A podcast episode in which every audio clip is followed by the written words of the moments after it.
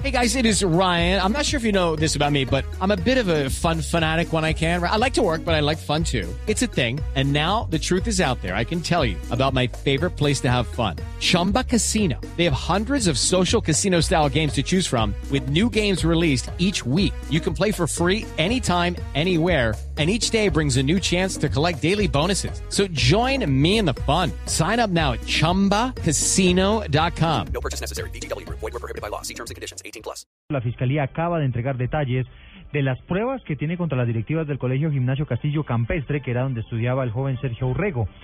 Dice el ente investigador, en cabeza del director del CTI, Julián Quintana, que las directivas presionaron a los estudiantes para que mintieran. Hubo destrucción además de documentos y Sergio Urrego, dice la Fiscalía, efectivamente se suicidó por presión psicológica en la institución. Pues hace segundos se ha pronunciado la mamá de Sergio. ¿Qué dijo Daniela Morales? Alba Reyes, mamá de Sergio Urrego, dijo que está de acuerdo con las medidas que se tomaron contra la ex rectora del Colegio Gimnasio Castillo Campestre de ponerla en prisión domiciliaria. Dice que esta solo es la primera parte de un proceso que ya empieza a dar frutos para la memoria de su hijo. Sin embargo, pide que por parte de quienes provocaron, según ella, el suicidio de Sergio, hagan una reparación a su nombre.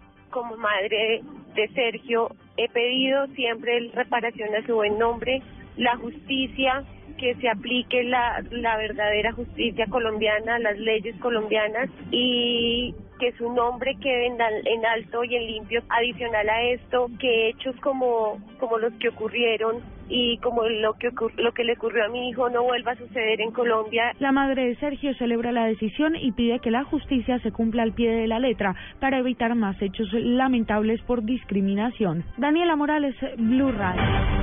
11 de la mañana, 13 minutos desde el Partido Verde. Esperan que todo lo que se está haciendo o lo que está haciendo el gobierno nacional con la guerrilla, incluido el levantamiento de las capturas contra el máximo líder de las FARC, alias Timochenko, tengan un final feliz con la firma de un acuerdo de paz. Oscar Murcia.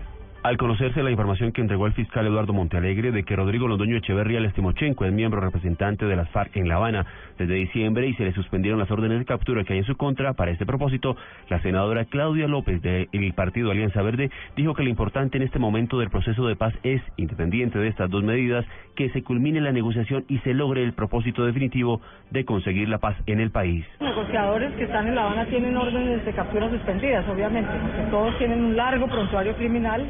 Creo que es parte de la negociación. A mí lo que me importa, y creo como a cualquier colombiano, es que culminen esa negociación. Si van a negociar, que culminen la negociación.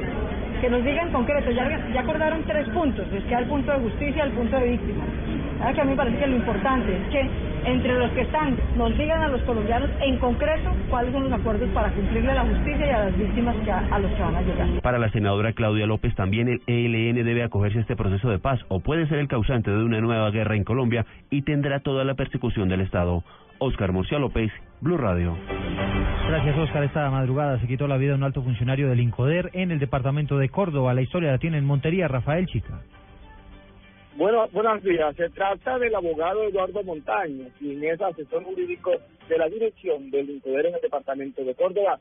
Los primeros datos que se conocen es que el abogado se habría tirado del puente del segundo centenario al río Sinú, en pleno centro de Montería. A esta hora la defensa civil se encuentra en el lugar buscando su cadáver. Los familiares del abogado Eduardo Montaño han dicho que anoche se le vio bastante depresivo y que ellos fueron informados de que se había tirado del puente al río Sinú. Información, Rafael Chica Guzmán, Luz Radio. Gracias, Rafael. 11, 5 minutos. Un estudiante de historia de la Universidad del Valle murió tras ser arrollado por un vehículo que estaba conducido por un menor de edad en la ciudad de Cali. La historia con Carolina Tascón. En la madrugada de hoy, un peatón fue arrollado por un vehículo conducido por un menor de edad al sur de Cali, específicamente en la calle 13 con carrera 75 en sentido sur a norte. Un ciudadano de 33 años fallece en el lugar del impacto, de acuerdo a lo confirmado por la autoridad de tránsito Adalbert Clavijo, jefe de guardas en Cali. El peatón pierde la vida aquí en el sitio. Una vez realizada también la prueba de embriaguez al conductor pues le resultó negativa y en momentos los agentes de tránsito de criminalística del Pavón están con todas las pesquisas, todas las pruebas recopileando para entregarle al juez y que finalmente defina la situación de el conductor. A esta hora investigan la responsabilidad del menor en el hecho. Desde Cali, Carolina Tascón, Blue Radio. 11, 6 minutos, gracias a Carolina. Y vamos ahora al departamento del Tolima, porque a raíz de la historia del niño de 8 años que falleció en las piscinas del Club Cafam en el norte de Bogotá, pues se ha establecido que durante 2015 en esta región del país ha aumentado el número de personas ahogadas en las piscinas. Juan Felipe Solá. En esta semana, por ejemplo, se han registrado dos muertes en los ríos del Tolima. La cifra de ahogados es alta este año en el departamento. Se ha expedido una circular al gremio hotelero también para que estén pendientes de los turistas en las piscinas. Durante este puente festivo, Abilio Vaquero, jefe operativo de gestión del riesgo. Que se sean las medidas preventivas como los salvavidas, eh, las recomendaciones de alicoramiento de las personas en los balnearios, todo lo que se tiene en relación a, tratar de evitar aquellos mecanismos que permitan salvar vidas. Sobre los temas ribereños, entonces los grupos operativos también articulan las recomendaciones hacia las zonas rurales para que se tenga en cuenta los niños y las personas de edad. Las autoridades del Tolima recomiendan abstenerse de hacer los llamados paseos de olla. Desde Ibagué, Juan Felipe Solano, Blue Radio. Felipe, gracias. 11 de 7 minutos. Hablamos de información deportiva. Los partidos para esta fecha en el fútbol colombiano con Pablo Ríos. Después del empate a dos goles anoche entre Unión Autónoma y Once Caldas, la jornada 20 de la Liga Águila continuará esta tarde con los partidos entre Cortuluá y La Equidad, ambos eliminados a las 3 y 15 de la tarde. Nacional ya clasificado y en busca de asegurar un puesto entre los cuatro primeros recibirá al Cúcuta que no tiene chances de meterse a los playoffs. Los 17 convocados por Juan Carlos Osorio para ese compromiso son Camilo Vargas, Franco Armani, Alexis Enríquez, Diego Peralta, Miller Mosquera, Oscar Murillo, Francisco Nájera, Gilberto Alcatraz García, Jairo Palomino, Diego Arias, Sebastián Sebastián Pérez Harrison Otálvaro, Julián Mejía, Pablo Ceballos, Pablo Velázquez, Jonathan Copete y Jefferson Duque. Y el fútbol cierra hoy a las 7 y 45 de la noche en Palma Seca en el enfrentamiento entre Cali y Huila, en un encuentro en que ambos equipos lucharán por afianzarse en la primera posición del campeonato. Vale recordar que los partidos decisivos de cara a los cuartos de final se jugarán mañana a las 4 de la tarde. Pablo Ríos González, Blue Radio. Noticias contra reloj en Blue Radio.